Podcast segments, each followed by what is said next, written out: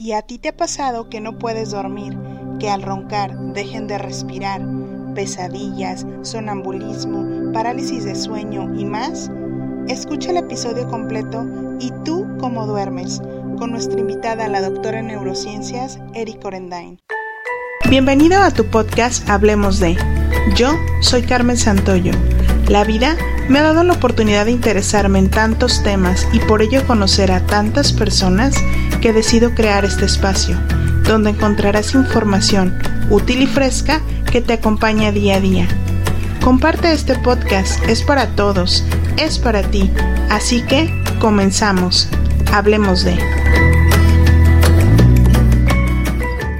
Hola a todos, bienvenidos. Yo soy Carmen Santoyo y es un placer estar aquí con ustedes de nuevo. Siéntanse en libertad de compartir el enlace donde aparecen todos los episodios y podamos hacer esta comunidad cada vez más grande. El día de hoy ¿Y tú qué tal duermes? Y para ello tenemos una invitada muy especial. Ella cursó la licenciatura en biología y el día de hoy tiene el título de doctora en ciencias biomédicas con una especialidad en neurociencias. Es catedrática e investigadora de la Universidad Autónoma de Baja California con campus en Mexicali y para mí es un placer tener esta, esta persona tan preparada para este tema. Bienvenida, Erika, este es tu micrófono. Muchas gracias, Carmen, por la invitación. Estoy muy contenta de estar aquí con ustedes platicándoles de un tema tan importante como tú ya lo mencionaste, como es el sueño. El sueño es una función biológica central para todos los seres vivos. ¿sí?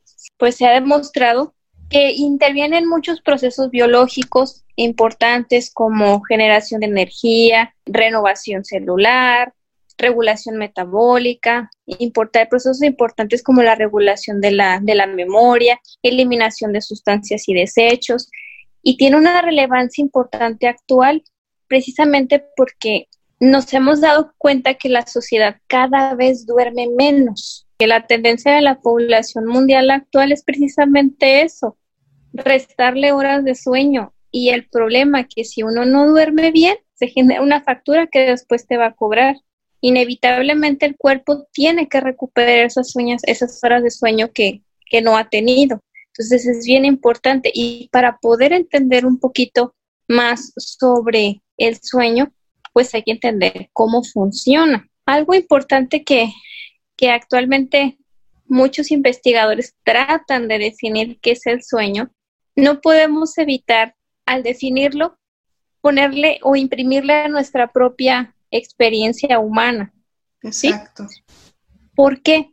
Porque mientras si tú te vas en la escala de la evolución más abajo, más abajo de nosotros, te vas a dar cuenta que hay especies que no precisamente tienen horas de sueño como un concepto, sino simplemente disminuciones de la actividad.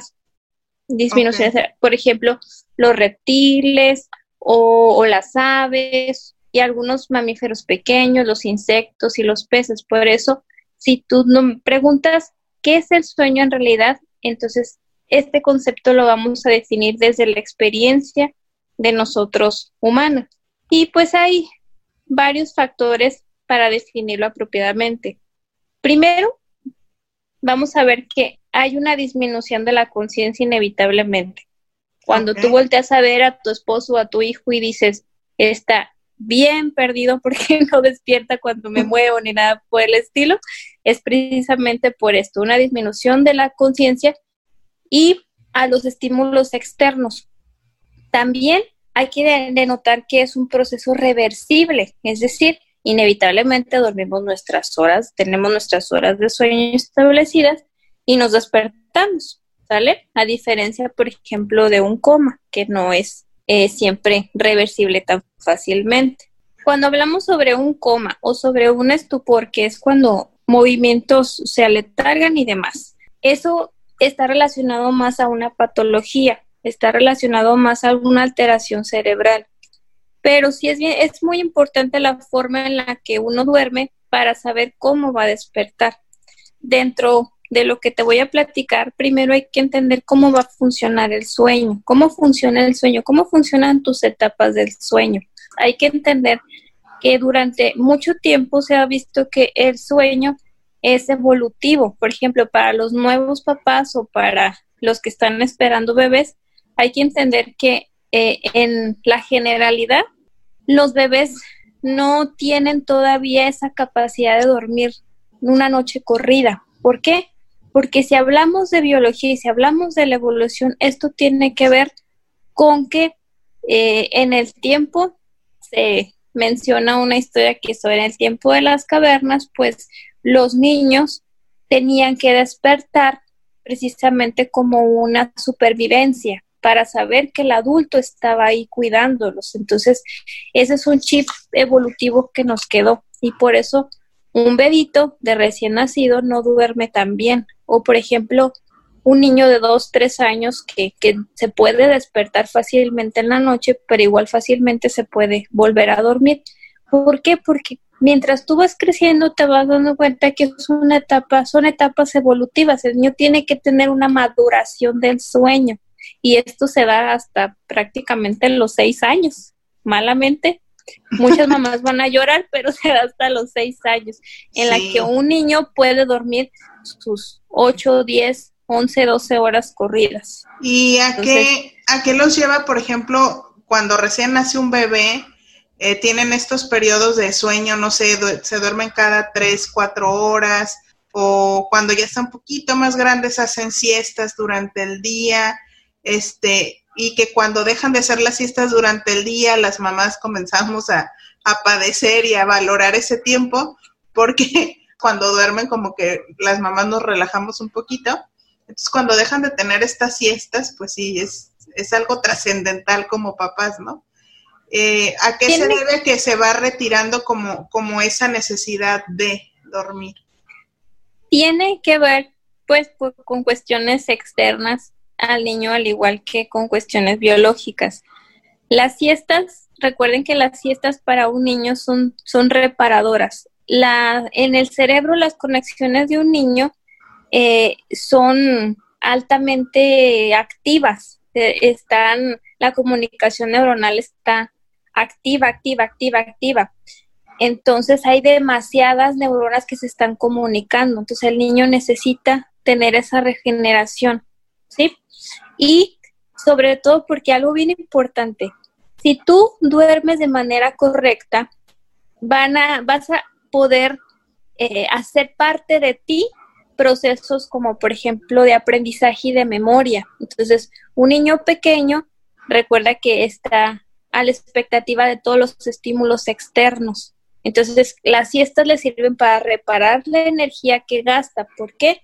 Porque un niño en el primer año de vida crece descomunalmente. Entonces, el sueño es de vital importancia para un niño. Eh, al decir que un niño este, tiene un proceso de sueño madurativo.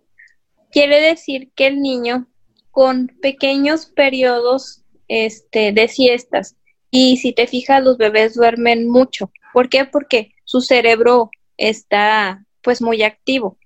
Cuando me preguntas en qué influye que los niños pierdan esas siestas, pues y implican muchas cosas externas o porque un bebé duerme poquito y despierta, duerme un poquito y despierta, pues tiene que ver con la alimentación, tiene que ver con la necesidad de, de, saber que un adulto está ahí con lo que te mencionaba evolutivamente, por eso despiertan, para saber que alguien los está cuidando.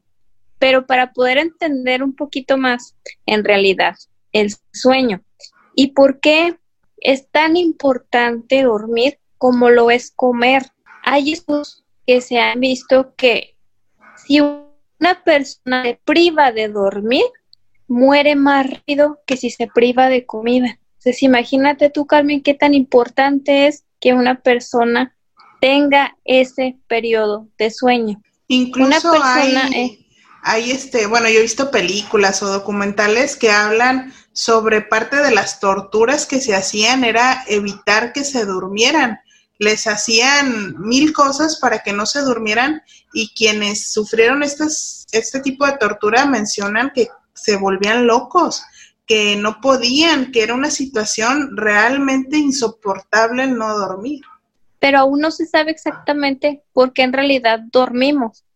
aunque es un proceso tan vital y algo tan común que hacemos todas las noches y algunas personas lo hacen en el día, porque en realidad tenemos que dormir, tenemos esa necesidad de dormir. Y es por lo que te digo que hay diferentes teorías en las que se plantean, pues, la regulación y la restauración de la actividad eléctrica. Es importante que el cerebro, pues, se resete un poquito y que toda esa información, esos estímulos externos, los puedas tú hacer parte de ti y tú los puedas manejar, este, y eso funciona a través de la memoria. También este, es importante para la regulación térmica, la regulación de hormonas, es muy importante el sueño, poder regular, se hacen procesos. Una persona es más propensa a enfermarse que una persona que puede dormir bien. Para entender cómo en realidad eh, funciona el sueño, hay que primero ver que el sueño se da por fases.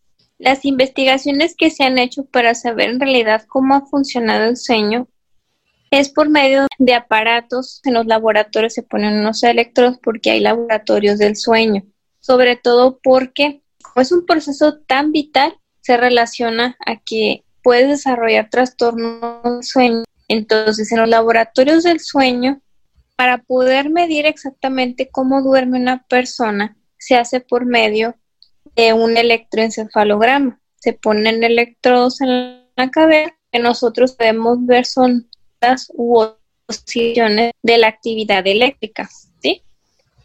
Entonces, gracias a eso nos, nos dimos cuenta que se divide en dos grupos importantes, el sueño no mor y el sueño mor, o si lo, lo decimos en inglés, que está muy común que la gente lo haya escuchado, el sueño eh, no REM y el sueño REM, que solamente son, este, pues en sus siglas en inglés.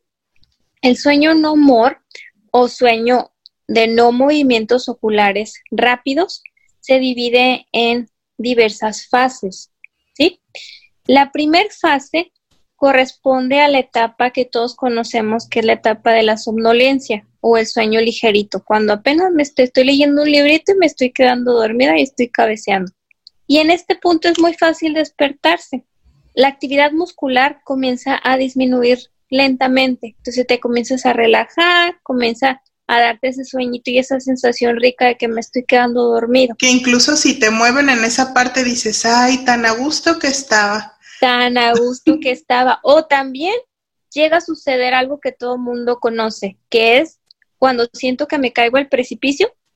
o brincas, ¿no? Son, son movimientos musculares súbitos y coinciden en esta etapa. Entonces, es exactamente en esta etapa con esas sensaciones de, de caída o de movimientos bruscos.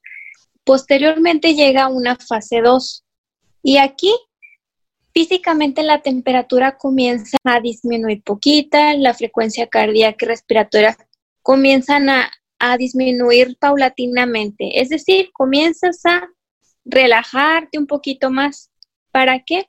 Para entrar a las siguientes fases, que es la fase 3 y la fase 4, que vienen prácticamente juntas. Entonces, a través como de ejercicios de respiración podemos lograr como esa relajación para poder, en verdad, pues entrar a una, a una fase más profunda. Por ejemplo, que tú dices que está en la fase 2, lo de la respiración como más relajada. Sí, cuando tenemos una frecuencia cardíaca que es más, más tranquila, la respiración comienza a disminuir paulatinamente. Y después viene esa fase 3 y esa fase 4. En la fase 3 y en la fase 4 ya es la llamada eh, la fase de sueño no mor profunda. Esta es la que nos prepara, ahora sí, para entrar al sueño mor. Y el sueño mor es el de movimientos oculares rápidos o esta se divide en una fase que es la fase R. Y es cuando nosotros podemos ver que una persona, observen sobre todo a los niños, cuando entran en la fase MOR, ustedes pueden ver que los niños están dormidos y comienzan a mover los ojitos rápido. Por eso se llama MOR, porque ya están en un estado de relajación tan profunda que ya entraron en un sueño más profundo. Imagínate una montaña rusa, vas cayendo primero en la fase 1 donde estás medio somnoliento y te vas como que te duermes, te estás durmiendo, te estás relajando. Posteriormente sigues cayendo con esa relajación hasta llegar ahora sí a una relajación profunda que estás por entrar ahora sí en la fase de sueño profundo. Okay. y en, este, en esta fase de sueño profundo, el cerebro comienza eh, a relajarse, pero nunca deja de estar activo. Y lo que se ha visto en esta fase es precisamente que se caracteriza por esa presencia de movimientos oculares rápidos.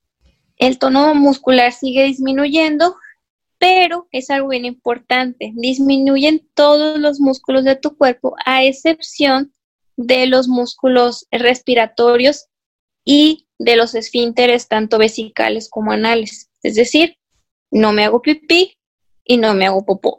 Te relajas este, los músculos de la espalda, el abdomen, todo lo demás, pero solamente los respiratorios y los esfínteres no. Okay. También la frecuencia cardíaca se vuelve irregular, ¿sí? A diferencia de la otra que iba más relajadita, esta puede ser incluso incrementarse y, y en, los varones lo van de entender. En, en esta fase específicamente es donde suceden las erecciones espontáneas, porque llegas a un estado de, de relajación tan profunda que puede tener en la, eh, una erección peniana. Pero no solamente en varones sucede, también en las mujeres se ha visto que el clítoris este, tienen erecciones espontáneas. Y una de las características más importantes de esta fase del sueño amor es que se producen las ensoñaciones. Las ensoñaciones es lo que nosotros conocemos como los sueños. Okay. Pero algo interesantísimo sobre esta fase del sueño amor es que tiene periodos. Es decir, la fase no amor o la fase que no tiene los movimientos oculares rápidos nos toma aproximadamente de 70 a 100 minutos hasta llegar a una fase de movimientos oculares rápidos o sueño mor. Y esta dura aproximadamente entre 5 y 30 minutos. Pero tú me dices, bueno, pero si duro dormido toda la noche profundamente, ¿cómo es esto? Pues resulta que lo interesante es que cuando tenemos estas ensoñaciones, se dan por ciclos. Es decir, durante una noche normal podemos tener de cuatro a seis ciclos de sueño mor. Por eso es tan interesante. Y si te despiertas tú súbitamente del sueño mor, las personas tienen la capacidad de acordarse de lo que, de lo que acaban de soñar, pero se acuerdan del último ciclo. Entonces, eso quiere decir, exactamente, eso quiere decir que durante toda la noche no sueñas una, no tienes un solo sueño, aunque a nosotros parezca que todo ese sueño duró toda la noche, pero no, son ciclos de tu sueño, amor, y es una cosa sumamente interesante. O no sé qué tal te parezca a ti esa, sí, para mí, de conocer exactamente cómo funciona, ¿no? Para mí, cómo funciona el cerebro y esto del desde los recuerdos y que el consciente, bueno, por, por lo que yo trabajo de, de neurolingüística, se maneja diferente, ¿no? Sin embargo, está muy conectado y, y, para mí el sueño yo creo que es uno de los enigmas de muchos de qué quiere decir que sueñes o por qué sueñas lo que sueñas y también hay gente que los interpreta. Bueno, eso pudiéramos hacer un episodio e invitar a, a cinco especialistas de muy diferentes ramas y de muy diferentes interpretaciones, ¿no? Sobre la interpretación del sueño. Sí, sobre lo que son los sueños. Sin embargo, es bastante interesante entender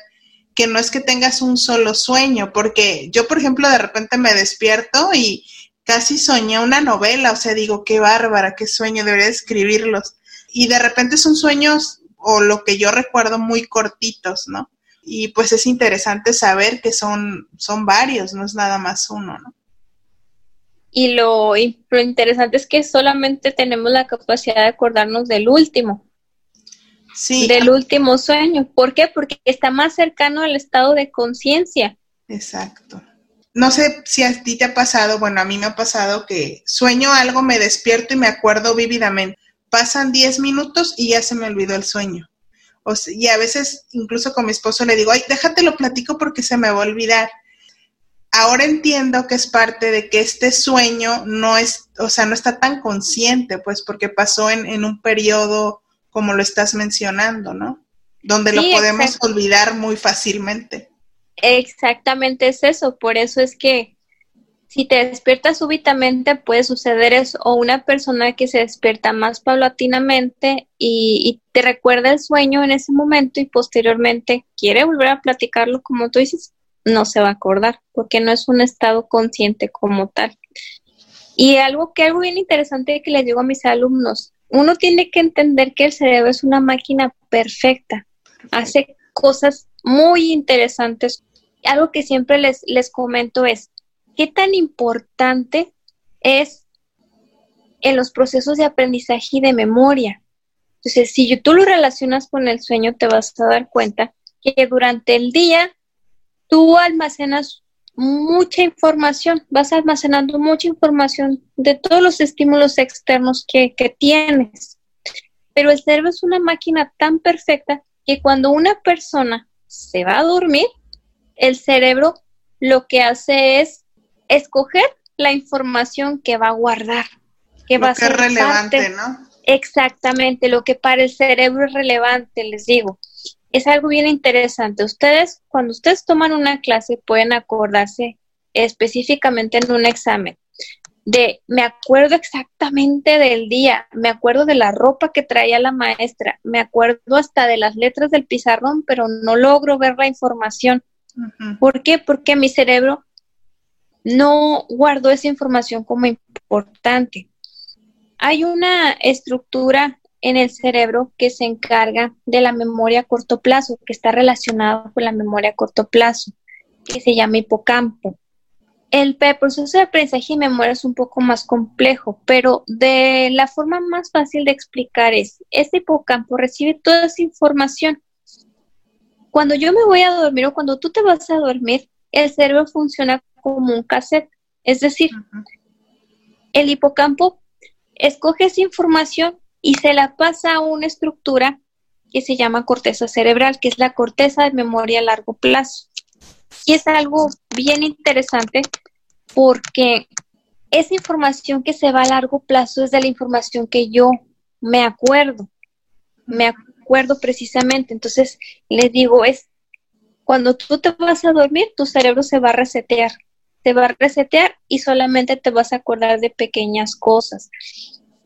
Se ha visto en estudios que es tan importante el sueño que si un chico o un, o un alumno o cualquier persona estudia pero no duerme lo suficiente, el rendimiento en el examen va a ser peor que si durmiera. ¿Por qué? Porque precisamente el sueño está relacionado con estos procesos, con que se consolide esa información y se guarde, se almacene esa información. Sí, por eso es el papel tan importante del sueño. Y como alumnos, pues es de suma importancia. Y en la actualidad, Carmen, los jóvenes son los que más están sufriendo sobre trastornos del sueño, los, los, que, los adolescentes, los eh, adultos jóvenes son los que más sufren de trastornos, precisamente porque vivimos en un mundo de tecnologías, que estamos tan expuestos a sobreestimulados, ¿no? Exactamente, sobreestimulados, ¿sí? Entonces no hay una regeneración correcta, no hay una regeneración correcta eh, celular, no hay eh, un descanso adecuado. Que yo pienso que también dentro de las de las neurociencias de cuales tú eres parte, me imagino que ya de haber estudios sobre esta sobreestimulación, porque estás hablando que cuando yo estudié en la universidad, que fue hace 15 años, la estimulación que yo tenía, la información, no era tanta, o sea, me tocó a mí ir todavía a la biblioteca y buscar, y ahora de repente tienen un trabajo y están viendo información, información, información, y me imagino que al día de hoy hay estudios de esa como saturación de y cómo el cerebro de alguna manera tiene que como descartar qué es importante, qué no y cómo lo está haciendo, de qué manera está haciendo esos procesos, ¿no? Tan importante es que en estudios donde han intervenido adolescentes o, o, jóvenes de preparatoria, ellos refieren a que su sueño no es reparador. Entonces, en promedio duermen seis horas, Carmen, seis horas en las que su cerebro no logra hacer todas esas funciones. Y jóvenes, eh, em, adolescentes y jóvenes están sufriendo de trastornos, de alteraciones del sueño, como por ejemplo mm, despertares o, las fragmentaciones del sueño, cuando una persona se va a dormir y se duerme las ocho horas, pero por alguna razón se despierta y se duerme, se despierta y se duerme, se despierta y se duerme porque está en un estado de hiperalerta todo el tiempo. ¿Sí? Entonces tiene que ver con aparatos electrónicos, tiene que ver con las luces. ¿Por qué? Porque el sueño también es dependiente de los ciclos, es un ciclo circadiano, usted es dependiente de la luz. E, evolutivamente, nosotros eh, somos diurnos y la noche la utilizamos para dormir. Pero con toda esta tecnología, lo que hace es el movimiento o el desfase de este ciclo circadiano. Vemos a jóvenes que duermen mucho más tarde de lo que deberían dormir y las mañanas son sumamente pesadas para ellos. Porque es muy interesante lo que dices en la evolución, por ejemplo, en las cavernas, pues el hombre cazaba de día, la vista de nosotros está desarrollada de alguna manera para ser óptima en este tiempo, ¿no? Pues hay animales, hay animales nocturnos que viven de noche, pero tienen una vista muy específica para poder cazar de noche, ¿no? Y como tú dices, vamos, vamos evolucionando, pero la tecnología nos llevó de avanzada. Entonces, ya no es de que los chicos llegan la noche y se van a dormir, a veces están durmiendo cuando está amaneciendo. Como tú dices, alteramos todo esto natural y, y es contra, contra nosotros.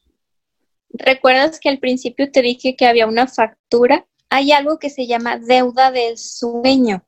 En la actualidad tenemos esa deuda del sueño. Inevitablemente el cuerpo necesita esos periodos para reponer el sueño, para reponer ese sueño que hemos perdido la noche anterior.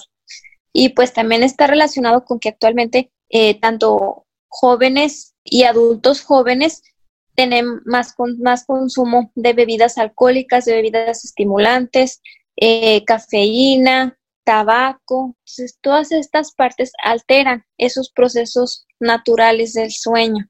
Entonces es, importante entender que tener esas horas eh, destinadas, mínimo seis horas, que de todos modos te va a generar una deuda del sueño, pero ocho horas es lo, lo ideal para una persona. Entonces, y también entender que durante las fases, que era lo que te comentaba, conforme uno va avanzando en la edad, se va restando tiempo al sueño mor.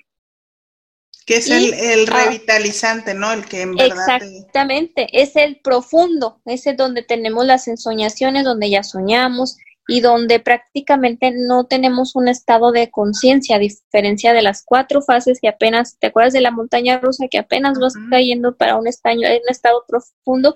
Conforme vamos avanzando en la edad, le vamos restando al sueño, llamémoslo reparador. De la fase R, que es la del sueño mor, es, es la última fase y la que te hace despertar.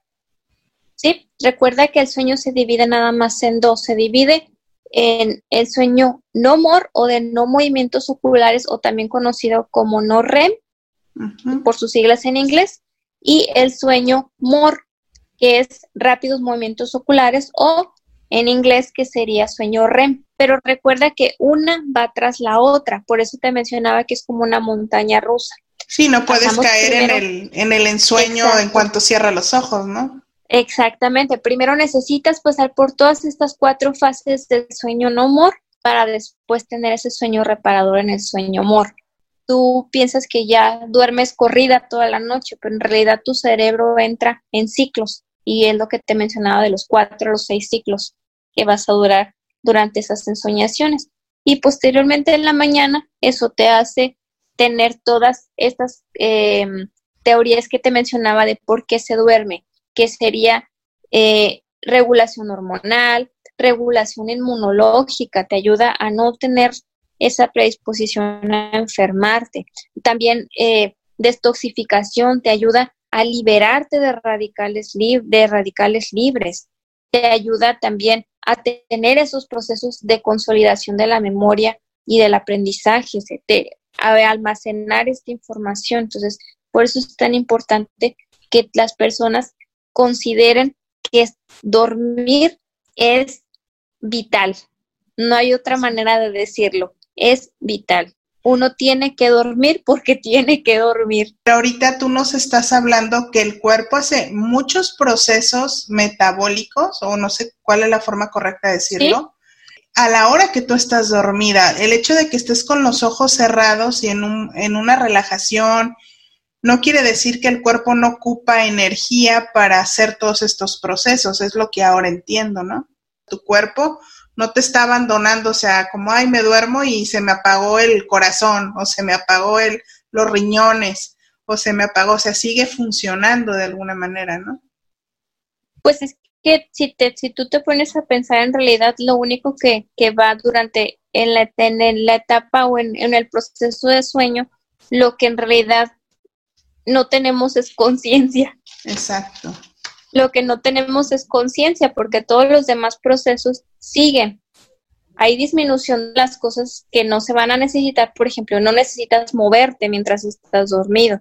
No necesitas tener una actividad física demandante. Entonces, por esa razón es que se conserva la energía y tenemos todas estas regulaciones eh, de los procesos. Las comidas muy pesadas, pues claro que van a van a alterar tu sueño. ¿Por qué? Porque recordemos que el corazón es la máquina que bombea sangre a todos los órganos, es la que distribuye a través de las venas y las arterias a todo el cuerpo.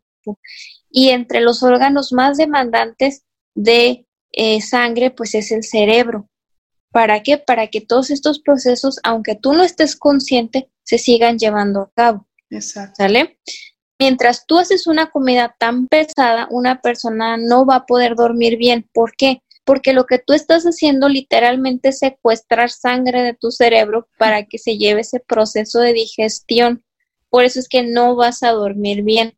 Pero sí es importante que tú eh, lleves una alimentación adecuada. Pero lo que recomiendan los especialistas son eh, dos horas o tres horas antes de irte a la cama. Consumir alimentos que puedas digerirlos de manera pacífica adecuada, para que no tengas adecuada exactamente para que no tengas ese, ese problema porque tampoco vas a dormir y por eso te decía que, que dormir es tan importante como comer Exacto. Entonces, es como la eh, forma de ayudarle al, cerebro, ¿no? A nutrirse de alguna manera también con el descanso. Exactamente. Entonces, se ha visto también que, por ejemplo, hablando sobre, sobre la ingesta de alimentos, si tú tienes una dieta eh, en alta en, en azúcares, ¿sí? Y no te cuidas, pues lo que estás haciendo es que si ya tienes la predisposición genética, te vayas directamente hacia una diabetes. Pero si tú no duermes bien, lo que vas a hacer es que el cuerpo o las hormonas de estrés estén activas y de igual forma vas a tener predisposición a desarrollar diabetes. También se ha visto que si no duermes bien, problemas cardiovasculares o personas que eh, duermen mucho o duermen muy poquito, también tienen predisposiciones a eventos cerebrales vasculares. Es de las cosas más importantes que tú puedes hacer para tu cuerpo.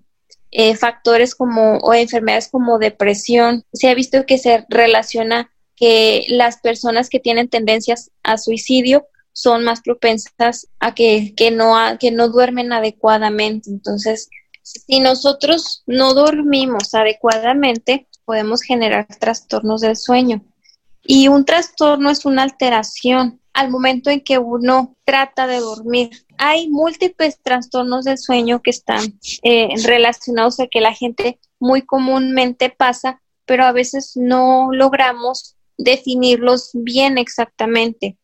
¿Te acuerdas que te hablaba sobre los laboratorios? Para poder, recuerden que, que es muy importante que si uno siente que tiene alguna alteración anormal del sueño, es importante acudir con un especialista. De lo que te puedo platicar sobre cómo se, se diagnostican los trastornos del sueño es por medio de los laboratorios, ¿sí? Hay maneras tan simples pero tan subjetivas como por ejemplo las escalas y los cuestionarios o hay por medio de aparatos que te conectan por medio de electroencefalograma, te conectan también electromiogramas, te conectan a electrodos al, eh, corazón, eh, en los músculos para ver qué tanto te mueves. También te conectan a diversos, eh, a diversos aparatos que están midiendo diferentes ondas en tu cuerpo para saber qué tanto es esta calidad y qué tanto entras en estas etapas de sueño en niños o en adultos mayores es muy complicado, entonces existe otro que se llama antigrafía, que es un, un pequeño cuantificador, pero que lo lleva el individuo por 24 horas. Dentro de los trastornos del sueño hay una clasificación internacional. Dice que tenemos cuatro categorías.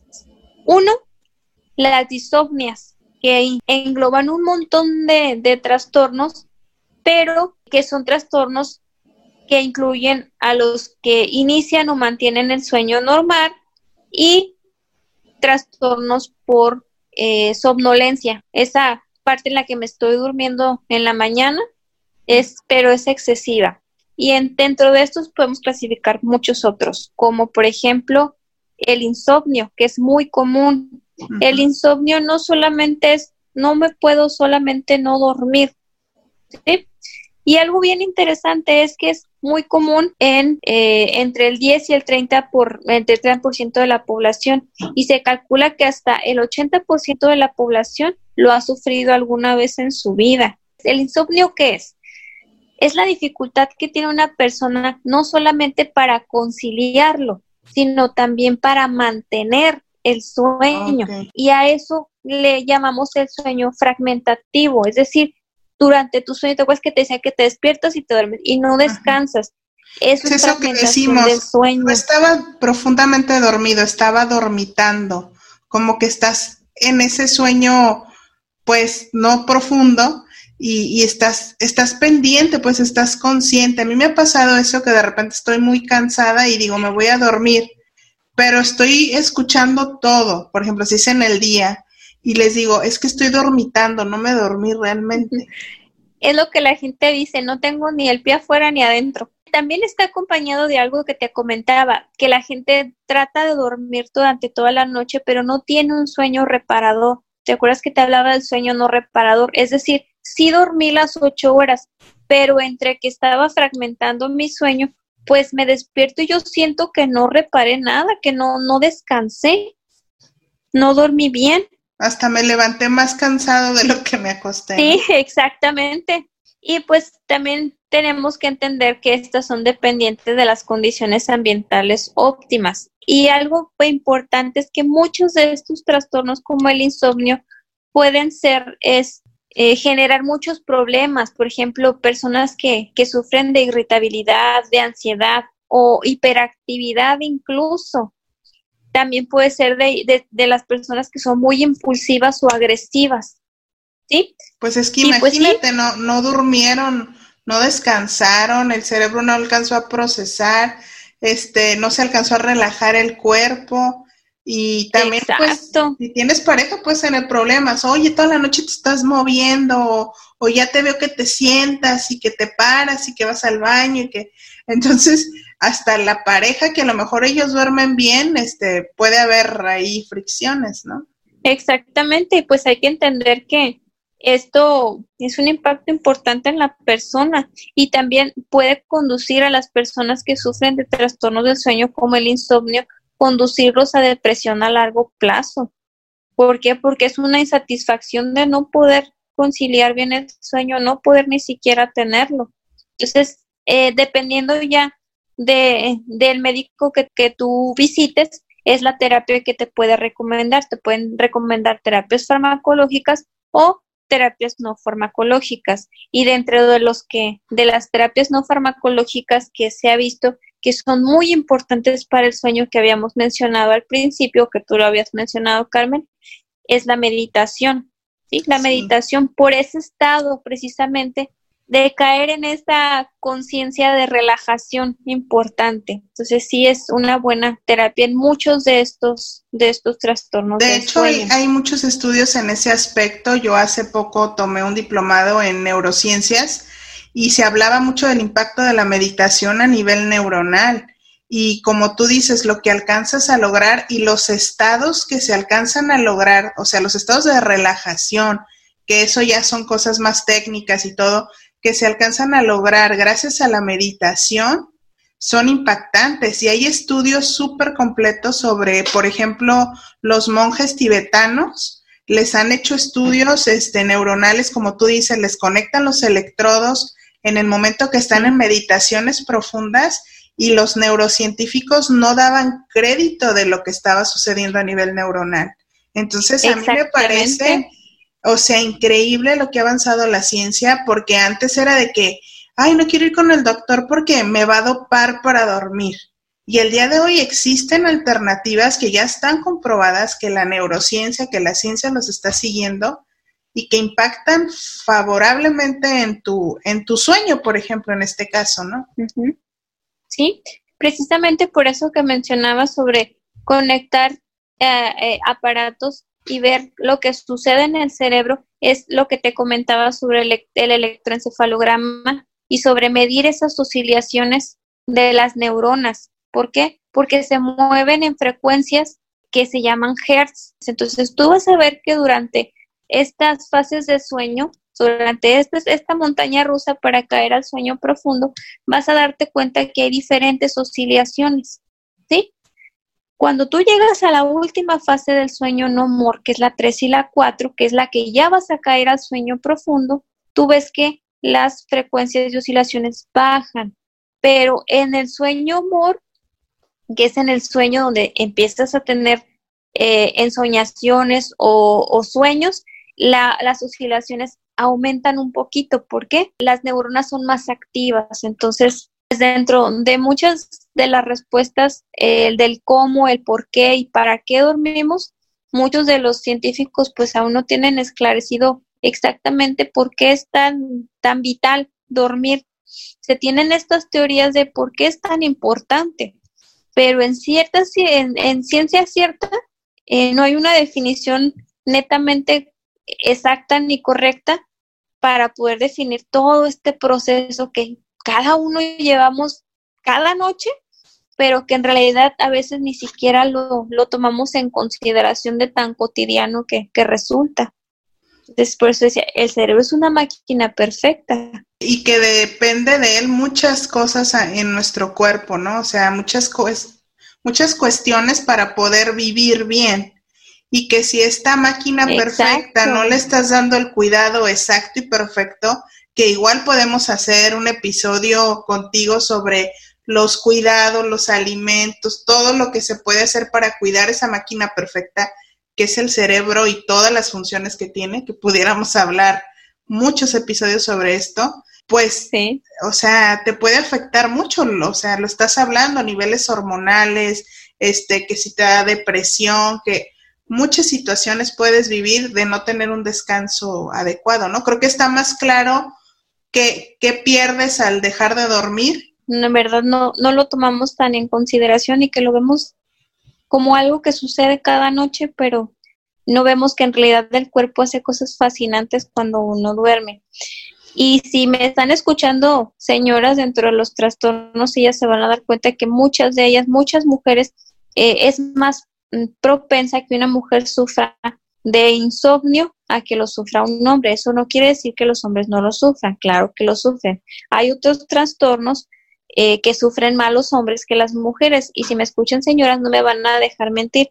Hay una que se llama síndrome de apnea obstructiva del sueño y eso es algo bien común, sobre todo en parejas que ya tienen mucho, mucho tiempo. ¿Por qué? Porque se da en hombres entre 40 y 50 años de edad. Está, te voy a platicar exactamente qué es lo que sucede. Está la esposa dormida, el esposo está ronqui, ronqui, ronqui, ronqui durante toda la noche y llega un punto en el que no lo escucha roncar, ni respira y no respira. Y tú dices, se va a morir. Pero no, esto es un trastorno del sueño.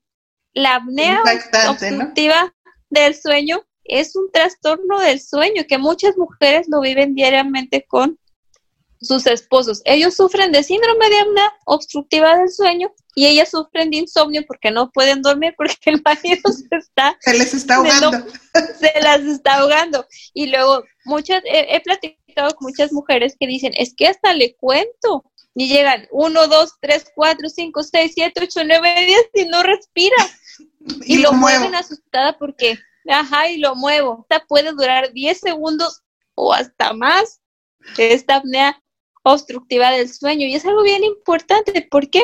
Porque estas personas, al parecer que están dormidas, esto les genera igualmente fragmentación del sueño. Y son esos señores que durante el día están cabeceando y cabeceando y cabeceando. ¿Por qué? Porque parece que durmieron, pero no tienen un sueño reparado. Sí, porque, o sea, pueden suspenden hasta la, la respiración de manera inconsciente, o sea, porque el consciente quedamos que estaba dormido, ¿no? Sin embargo, pues dices, qué impacto, ¿no? O sea, la otra pobre no puede dormir y el marido ahogándose, pues a ver si los dos tienen que ir a la terapia de sueño. Uno de los, de los tratamientos importantes no farmacológicos, pues es la meditación. Pero en la apnea obstructiva del sueño, eh, uno de los, el tratamiento es tan sencillo como si no tienen problemas sobre nariz, faringe, mandíbula, úvula, este, lo que es la campanilla, úvula, que es la, la campanilla, si no tienen ningún problema estructural, que eso solamente se corrige con cirugías, casi siempre está asociado a obesidad, a señores que, que están un poquito pasados de peso y se cura simplemente bajando de peso con la disminución de peso, la posición, si, lo, si cambian de posición al, al dormir, evitar el uso de tabaco, de alcohol, pues son medidas generales para, para poder superar este síndrome de apnea del sueño. Entonces, esos son de los, de los trastornos que, que podemos platicar un poquito sobre esta clasificación de las disopnias que te, que te comentaba pero también tenemos otra que son las eh, parasomnias, ¿sí? Y en las parasomnias vienen unos, unas cosas que son cuestiones más, un poquito más ambientales, ¿sí? Tienen que ver con el espacio, tienen que ver con diferentes cosas que, que pueden estar caracterizados por tanto eventos físicos como por experiencias indeseables. Lo que conocemos, por ejemplo, como y que se, da frecuentemente en los niños los terrores nocturnos, que luego los papás están asustadísimos porque el niño puede gritar, puede levantarse súbitamente, está incontrolable, no saben qué hacer los papás, pero pues este es un trastorno del sueño muy característico en los niños. Este se traduce, pues también puede tener un incremento en la frecuencia cardíaca y se asustan mucho los niños y está acompañado durante el primer tercio del sueño no more, es decir, en la fase en la que apenas va cayendo al sueño profundo. Cuando se están relajando ya para, empezar a soñar. Exactamente. Y algo muy característico, así como comienza el terror nocturno, así termina. No los pueden despertar, no es tan fácil que los despierten y los papás están sumamente asustados porque el niño estaba gritando, o se levantó movimientos bruscos, se sentó en la cama y los papás no saben qué hacer porque piensan que está sufriendo y al día siguiente le preguntan al niño, ¿te acuerdas que pasó esto? Y el niño dice, no, no recuerdo qué es lo que pasó, no se recuerda qué es lo que sucede. Se asustan más los despiertos que los dormidos. Exacta, exactamente. Y el niño cuando termina el terror nocturno, el niño comienza o el individuo vuelve, regresa tranquilamente a dormir. Solamente es dejar que pase ese episodio de terror nocturno. Y también muchos especialistas han eh, asociado a que estos trastornos que se presentan es en los niños es porque precisamente el cerebro está madurando. Tienen que cursar por este trastorno porque el cerebro del niño está madurando, está regulando esas funciones. No, no tiene nada que ver que vio una película de terror, que la abuelita le contó la leyenda de la llorona, que los primitos estaban contando historias de miedo. Es que hay que, ahorita que hablas sobre eso, Carmen, hay que diferenciar dos cosas. Existen dos tipos o dos vertientes, que son los terrores nocturnos y las pesadillas. Son dos cosas muy distintas.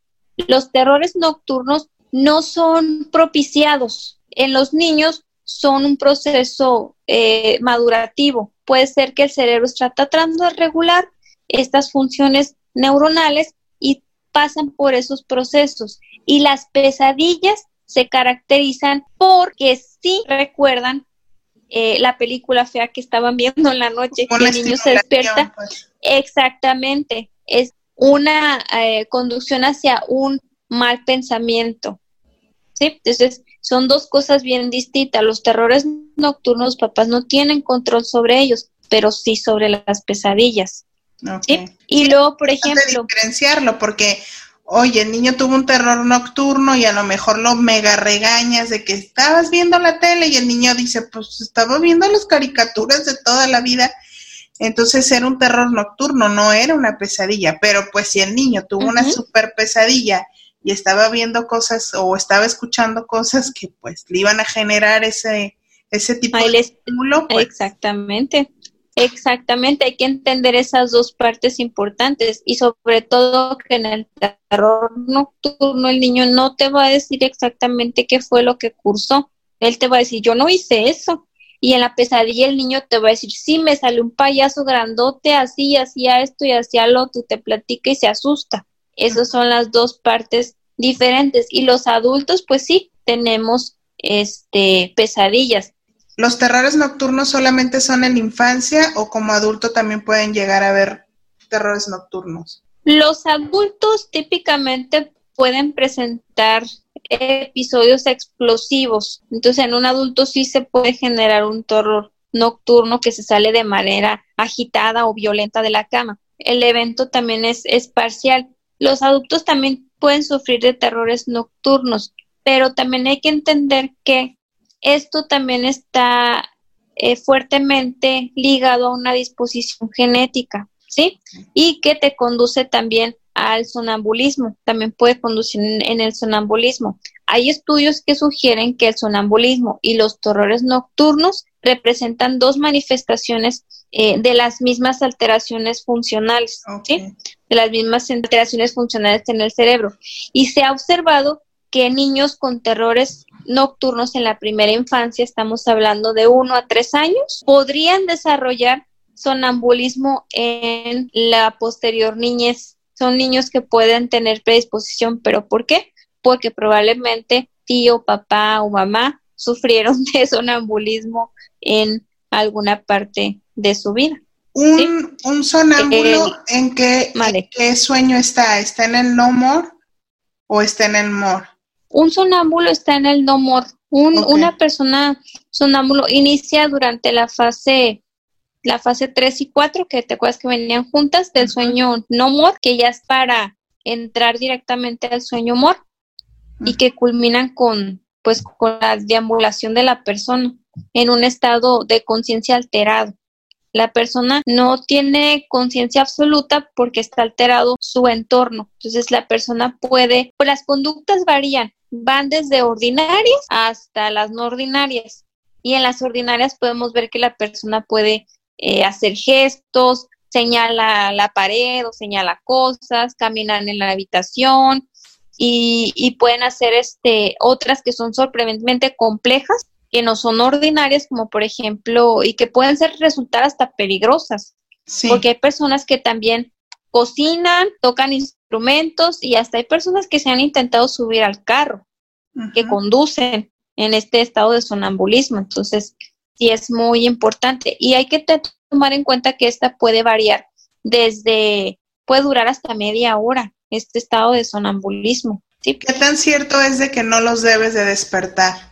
¿O sí es importante despertarlos?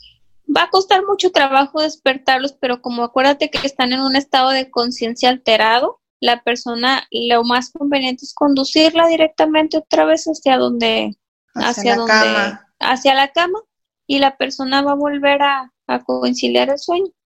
¿Hay, ¿Hay algún estudio o a qué se debe, por ejemplo, estos episodios de sonambulismo? Hay que tomar en cuenta un factor importante, que este trastorno es mucho más común en niños que en adultos, ¿sí? Y acuérdate que te dije que también pueden ser por predisposiciones genéticas. Y no hay exactamente una explicación de por qué, o, al menos yo no sé por qué sucede los episodios de sonambulismo. En este caso, ¿el estrés tiene algo que ver o no, no está completamente relacionado? Pues el estrés influye en muchos de los trastornos, es un generador o un este detonante importante en muchos de los trastornos del sueño. Y esto está relacionado al nuevo estilo de, pues, a, la nueva forma de vida que tenemos. Algo, uno de los datos bien importantes o, muy curiosos que me he topado durante estos eh, años leyendo sobre o estudiando sobre lo, el sueño y todo lo que tiene que ver con el sueño, es que se sabe que actualmente dormimos una hora menos que hace 50 años. Entonces, volvemos otra vez a esa deuda del sueño. Tenemos una hora menos y dormimos dos horas menos que hace 100 años. Entonces, resulta, a lo mejor para muchas personas dicen, ay, una hora o dos horas no es mucho, pero en, el, en los procesos de reparación, en los procesos que implica todo lo que tiene que hacer el cuerpo durante ese periodo de sueño, es una deuda enorme. Que también pueden decir, pues a mí qué, o sea, eso fue hace 100 años, yo tengo 20 años, yo tengo 30 años. Sin embargo, como tú dices, evolutivamente eso repercute a lo que estamos viviendo hoy. O sea, el hecho que nuestros abuelos, bisabuelos o tatarabuelos tuvieran esa deuda de sueño, claro que impacta en nosotros, ¿no? Claro, claro que impacta eso.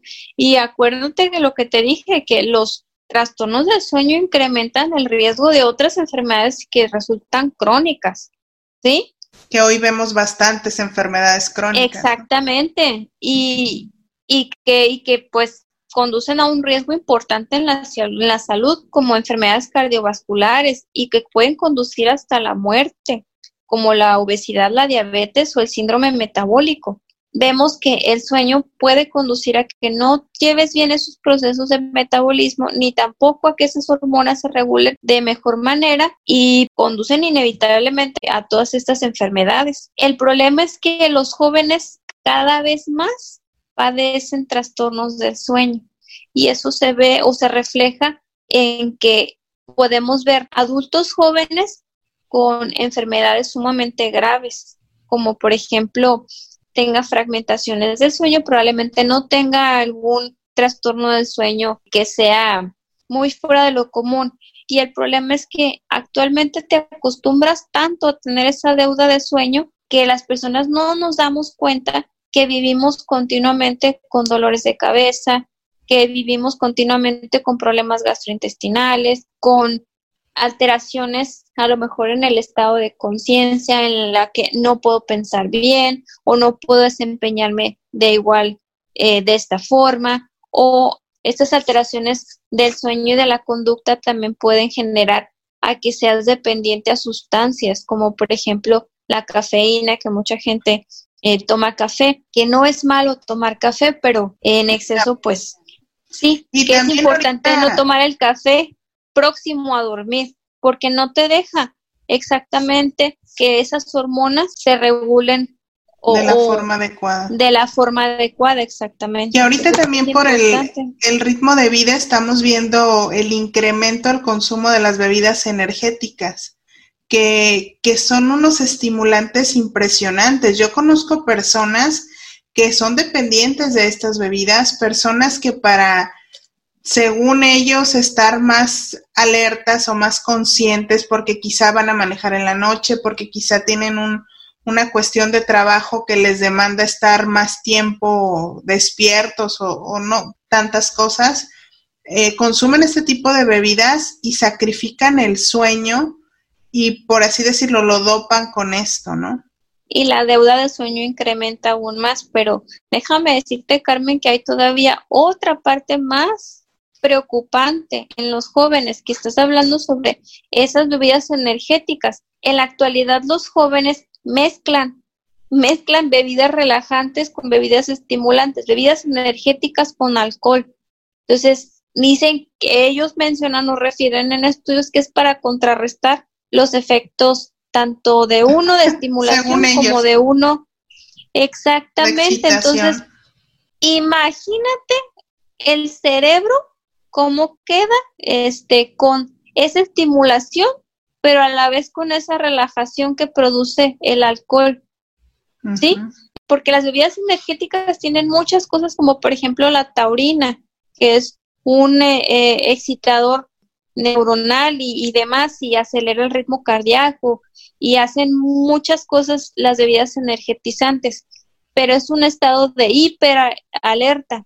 El problema es que cuando tú lo mezclas con alcohol, ¿qué es lo que va a suceder? Vas a tener esas cosas malas del alcohol, como por ejemplo la mala coordinación o la, el mal criterio, no vas a tener la capacidad de diferenciar en realidad, más la excitación de, eh, de las bebidas energéticas.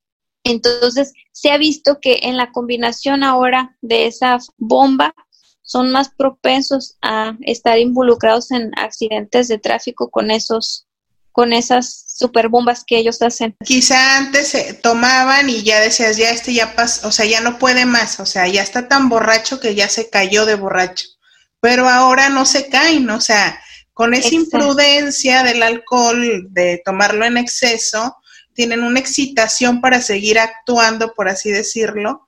Entonces, como tú dices, pierden la conciencia de alguna manera, pero el cuerpo de alguna manera le sigue dando la oportunidad de actuar. Entonces, imagínate con, en esa situación manejando, por ejemplo, o sea, accidentes horribles han ocurrido por eso, ¿no? Decisiones que toman en ese estado brutalmente erradas. Sí, entonces vas a tener esos efectos indeseables de esas dos bebidas. Vas a tener ansiedad, vas a tener excitación y pues según para neutralizarse, pero en realidad no, no haces esto, tienes estas dos dualidades de estas dos bebidas horribles que, que vas a generar, entonces no es, no es adecuado que en este mundo que vivimos constantemente sobreestimulados, todavía tratemos de alterar más nuestros estados con este tipo de bebidas. Por eso es tan importante que tengan eh, criterio al no, al no mezclar,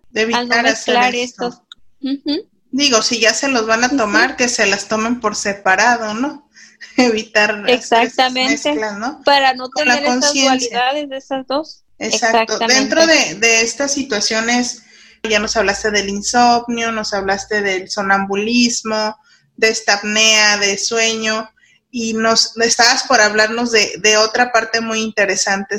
Sí, también tenemos otro trastorno muy importante que mucha gente ya conoce que es la parálisis del sueño y esa es una de las más interesantes y más que se ha tratado de estudiar aún más porque esta parálisis del sueño es en realidad la incapacidad de realizar movimientos voluntarios, ya sea al inicio, durante o al despertar del sueño. Entonces, no hay específicamente dónde se pueda generar esta parálisis. Puede ser espontáneamente. Y te acuerdas que me preguntabas que si el, estrés influía en la parálisis del sueño. Sí, sí influye mucho ¿Es eh, eh, estos factores de estrés me imagino que es cuando sientes que estás consciente. Exactamente. Pero no te puedes mover y estás, según tú, escuchando todo, viendo todo, pero tu cuerpo no reacciona y sientes como que tienes un gran peso encima.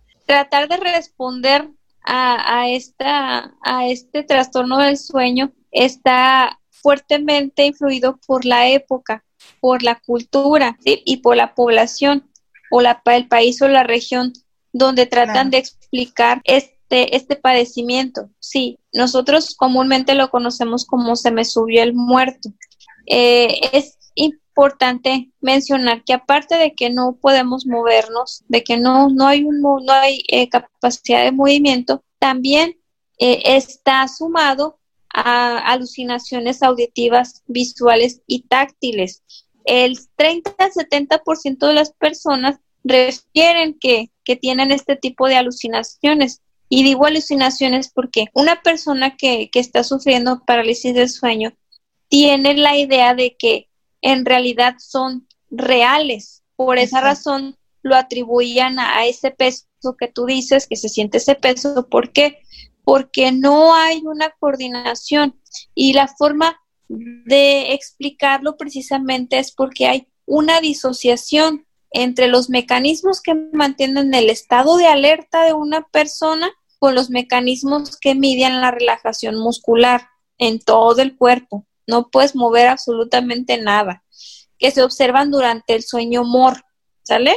Eh, los pacientes refieren ansiedad y estrés en los primeros episodios. los primeros episodios que sufre esta persona es muy angustiante y estresante. Y todavía sumándole esas alucinaciones que estás viviendo, pues es algo sumamente impresionante. Y realmente, por lo que entiendo, estás en sueño profundo. De ahí que no te puedes despertar tan, tan fácil.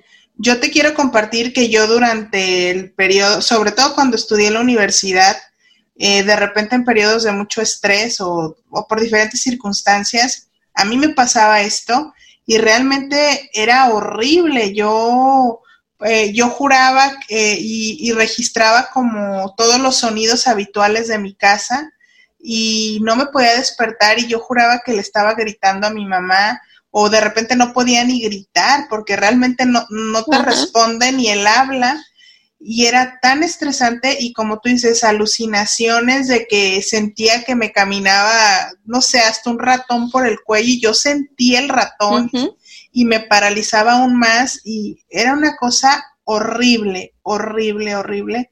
Y sí, tienes esa, esa sensación táctil y la, la alucinación auditiva que tú mencionas sobre esos este, ruidos que escuchabas habituales de tu casa y las visuales. Incluso hay personas que refieren que ven pasar personas y tratan de hablarles y no. O ese, ese peso que sienten, sienten que los tocan y ven una figura descomunal y horrible encima de ellos. ¿Por qué? Porque no es que específicamente estés en el sueño mor, sino esa relajación muscular que se da en el sueño mor es la relajación que se queda durante la parálisis del sueño. Por eso es que son los mecanismos, hay una disociación, no hay una coordinación del mecanismo que te mantiene despierto al mecanismo que te relaja, que tienes relajación profunda en el, en el sueño mor. Por eso es que el paciente despierta, pero la parálisis muscular, porque es una parálisis muscular, es la que caracteriza precisamente a esta fase, que no, no deja a la persona moverse. Incluso en el momento que logras despertar, estás totalmente contraído porque como que tuviste una lucha súper fuerte a que el cuerpo te reaccionara, ¿no? A que, o sea, los movimientos otra vez se conectaran. Sí, y más o menos como el 7.6 de la población, 7% de la población refiere que ha sufrido alguna vez algún episodio de parálisis del sueño. Y te mencionaba que es dependiente del, del estrés y de la ansiedad. ¿Por qué? Porque es más común o lo han referido más los estudiantes. Entonces sí es, sí es dependiente mucho del, sobre todo del estrés y de la posición. Es mucho más fácil que una persona tenga un episodio de parálisis del sueño boca arriba que en cualquier otra posición. Porque en verdad es muy desgastante porque ¿Sí?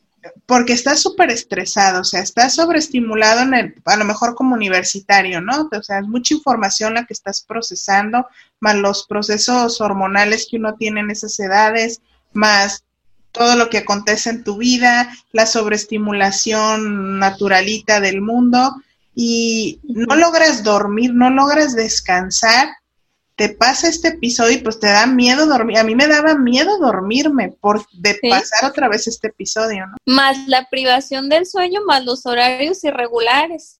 También eso es bien importante que, que te conduce a padecer estos, estos trastornos del sueño. Influye mucho el estilo de vida actual y donde indudablemente muchas personas sí sacrificamos horas de sueño por tener, por tratar de realizar más actividades. Entonces, también hay que priorizar un poquito para tu propia salud el, dormir bien.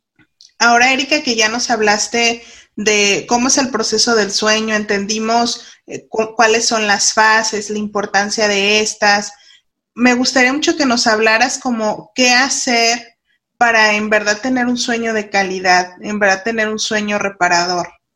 Fíjate que ahorita que estamos cursando con esta pandemia, eh, encontrarte con un término como es las medidas generales de algo que se llama higiene del sueño.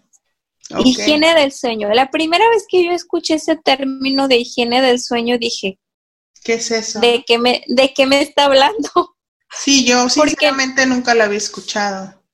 Los científicos trataron de ver eh, precisamente qué se necesita, qué eh, hábitos se necesitan para poder conducir a tener una buen, un buen sueño, un buen sueño reparador. Y entre las medidas que, que yo te puedo recomendar o que puedo recomendar a tu audiencia sería, primero, procura levantarte y acostarte siempre a la misma hora, ¿sí? Incluyendo si son fines de semana o si son vacaciones. Procura siempre tener un horario específico, tanto para uno, para otro, ¿sí? Como segunda, duerme las horas recomendadas a tu edad.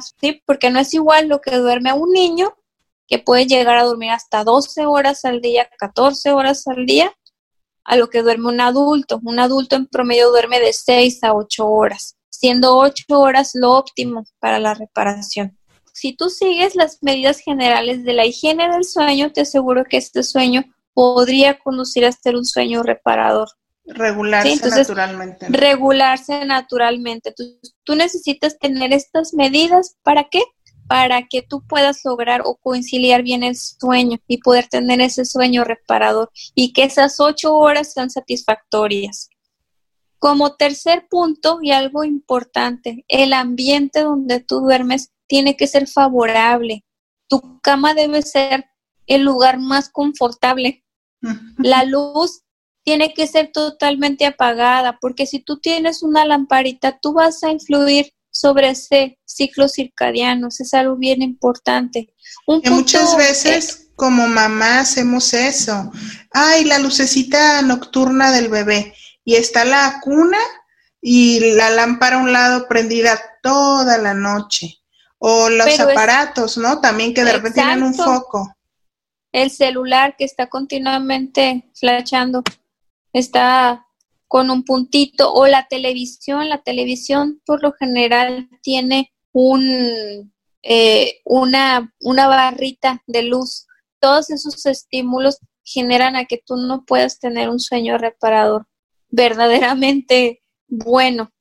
Entonces es importante que tú sigas estas medidas.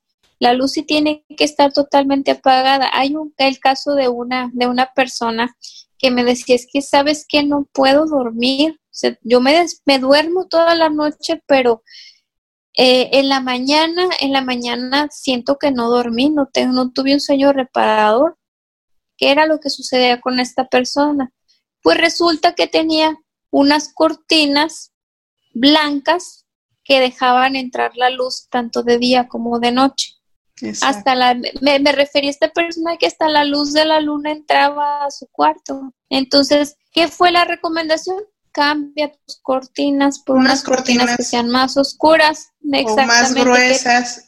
O más gruesas que no te permitan entrar la luz y que en la mañana, naturalmente, no entre de golpe esa luz, porque me decía, es que me despierto a las 5, 4 de la mañana cuando está saliendo el sol a las 6 de la mañana cuando ya salió el sol, me despierto de golpe porque la luz entra tanto que no me deja.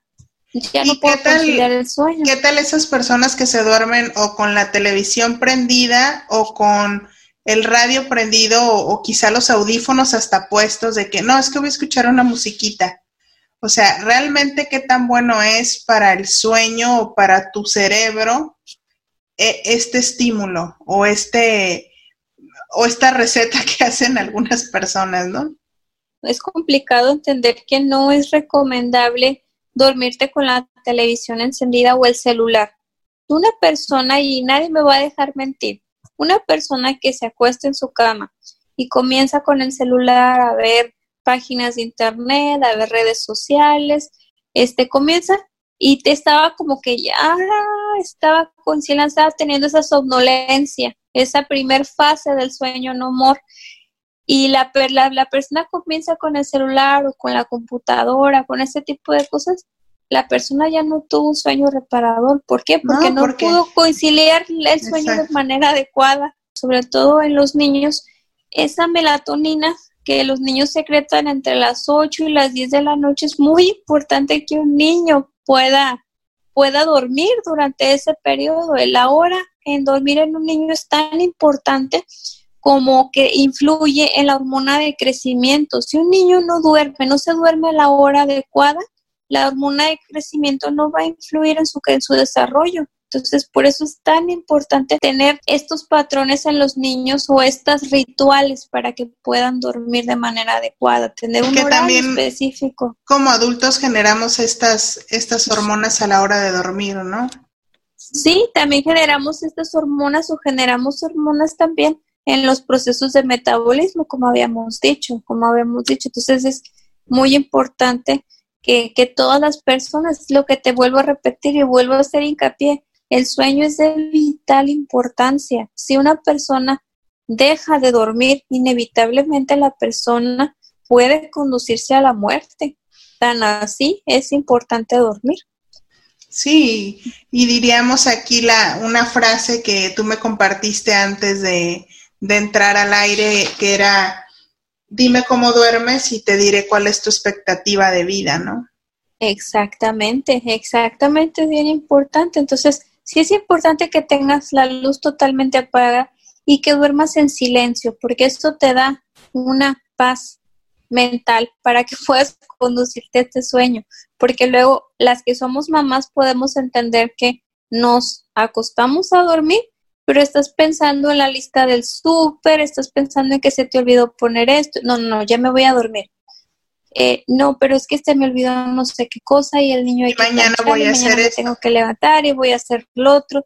No, no, no, no. También como mamá necesitas tú tener ese sueño reparador, porque algo bien importante y que me gusta en la frase de la crianza es que los niños necesitan tener mamás felices para que la mamá feliz pueda también dar lo mejor de ella. Entonces es tan importante que, las mamás también duerman. Y el mejor consejo que yo puedo dar es duerme cuando tu bebé duerme. Exacto. ¿Por qué?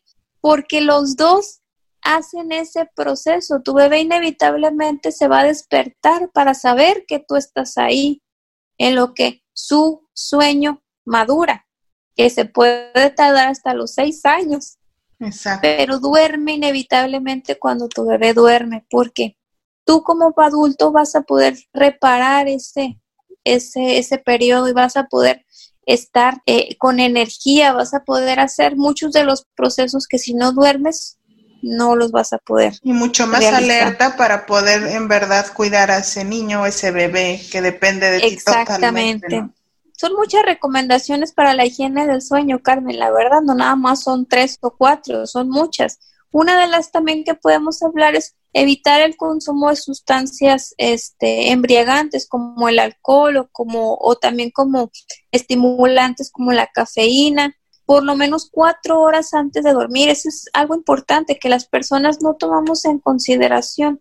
La cafeína hay muchas personas que refieren ya que dicen, es que a mí el café ya no me hace nada, pero ya no te hace nada porque tus receptores requieren una, hacen una resistencia a esa cafeína. Pero es importante que, que tomes en consideración esto. También es importante que tomes en cuenta que puedes dormir una siesta, ¿sí? Pero es importante no exceder tu siesta de más de 30 minutos. ¿Para qué? Para que esa siesta te dé energía para continuar tu día son importantes las siestas y en los niños mucho más. También evitar quedarte en la cama por actividades que no tengan nada que ver con el sueño, como por ejemplo muchos estudiantes se quedan en la cama ya sea a estudiar, a hacer tareas o comer en la cama. Destina tu espacio de dormir para lo que es dormir. Exacto. Sí. También es importante no como recomendación no realizar ejercicios tan vigorosos antes de dormir. ¿Por qué? Porque como vas a estar con la adrenalina todo el tope y demás, la conciliación del sueño va a ser un poquito más lenta. Entonces, luego, luego, antes de, de dormir, no hagas ejercicio que sea tan desgastante. Ni tampoco estés pensando en tareas ni en trabajo minutos antes de dormir, porque no vas a poder conciliar de manera adecuada. También evitar actividades sensoriales como videojuegos, internet o televisión, que era lo que habíamos hablado. Que es muy común, ¿no? Tener la televisión en la recámara. Yo he estado en un proceso, sobre todo, de, de hacer que mi, que mi recámara sea lo que, lo que debe de ser, que es un lugar donde yo poder descansar y dormir. Y el proceso de evitar tener televisión en mi recámara no fue fácil porque estamos muy acostumbrados a eso, muchas personas. Sin embargo, cuando ya entiendes que tu cuarto o tu recámara es tu, tu templo para, por así decirlo, para recuperarte, para restaurarte, para, para reconectarte, no sé cómo lo quieran decir, pues ya toma la relevancia, como tú dices, hasta la cama, o sea, qué tan cómoda es o qué. Sí, la posición en la que duermes, si vas a tener televisión en tu cuarto, porque hay muchas personas que les resulta muy cómodo tener televisión en su cuarto, traten de destinar una hora en la que ya no se va a prender esa televisión. Y para evitar ese foquito, pues desconectarla directamente de la corriente es lo mejor que puede, que les puedo recomendar para poder, este, si no, no quieren sacar la televisión del cuarto. Y algo de lo que nunca, nunca las personas tomamos en cuenta es por favor, antes de dormir, evita dormirte estresado, enojado o preocupado. Ay, suena fácil.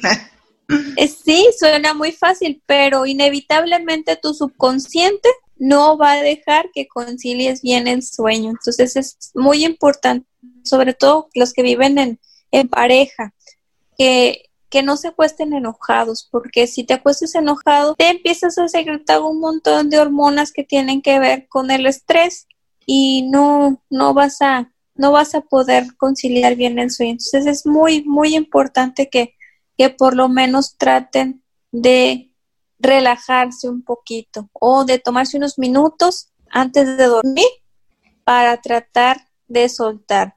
La técnica del cajón funciona muy bien. Imagina que tienes un cajón fuera de tu cuarto, agarra tus problemas y tu estrés o tu enojo, tu preocupación y como la ropa. Dóblalo, mételo en el cajón y le dices, mañana nos vemos. Muchas veces, por ejemplo, cuando tienes un pensamiento negativo o alguna situación, estrés, problemas y todo, eh, le pones el reflector ahí.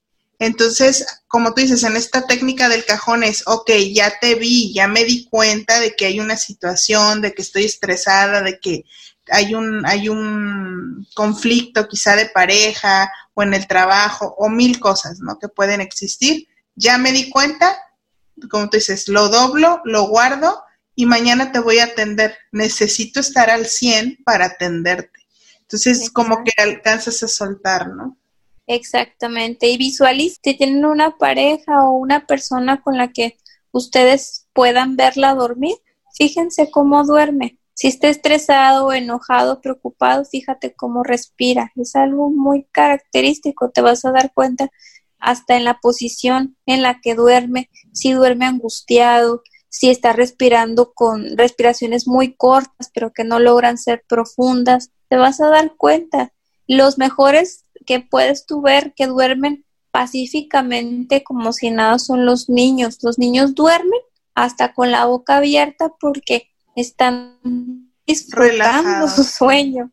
Totalmente. Y fíjate en un adulto, un adulto, ah, exactamente, fíjate en un adulto.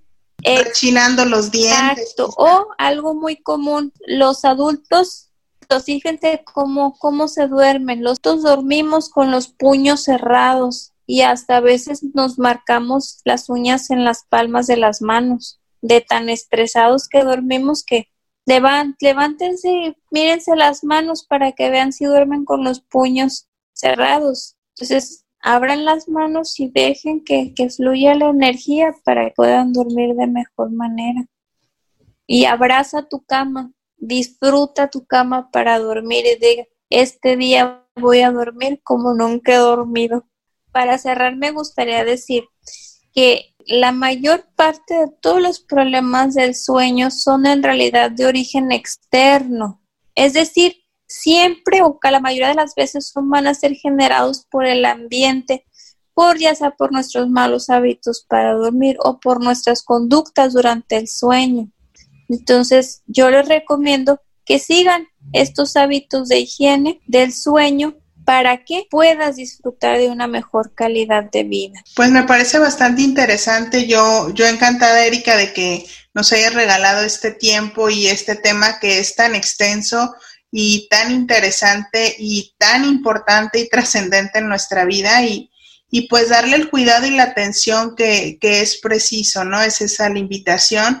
Me gustaría muchísimo que nos pudieras compartir tus redes sociales, dónde te pueden encontrar les puedo compartir mi correo electrónico. Este, me pueden encontrar como eorendain.uabc.edu.mx y con gusto a atender todas sus dudas o comentarios que, hayan quedado. Gracias por, por haberme invitado y, y por haber estado en esta plática tan rica sobre el sueño y sobre lo importante que resulta para todos poder dormir bien. Así es, y yo fascinada que hayas estado aquí. Este episodio lo grabamos a través de Zoom. Erika radica en la ciudad de Mexicali, yo como ustedes lo saben en la ciudad de Ensenada y pues nos, nos comunicamos en la noche, así es de que ahorita nosotros ya nos vamos a ir a dormir, que ya tiene la importancia y la relevancia gracias a esta plática. Eh, para mí fue un placer este episodio, síganos en redes sociales eh, compartan este episodio y que también los otros se sumen a este vivir mejor, a este bienestar. Yo soy Carmen Santoyo, un placer estar con ustedes. Hasta la próxima. Este es un episodio más de Hablemos de. Interesante, ¿no? Síguenos en redes sociales y suscríbete a la plataforma donde prefieres escucharnos. Recuerda, Hablemos de con Carmen Santoyo. Hasta la próxima.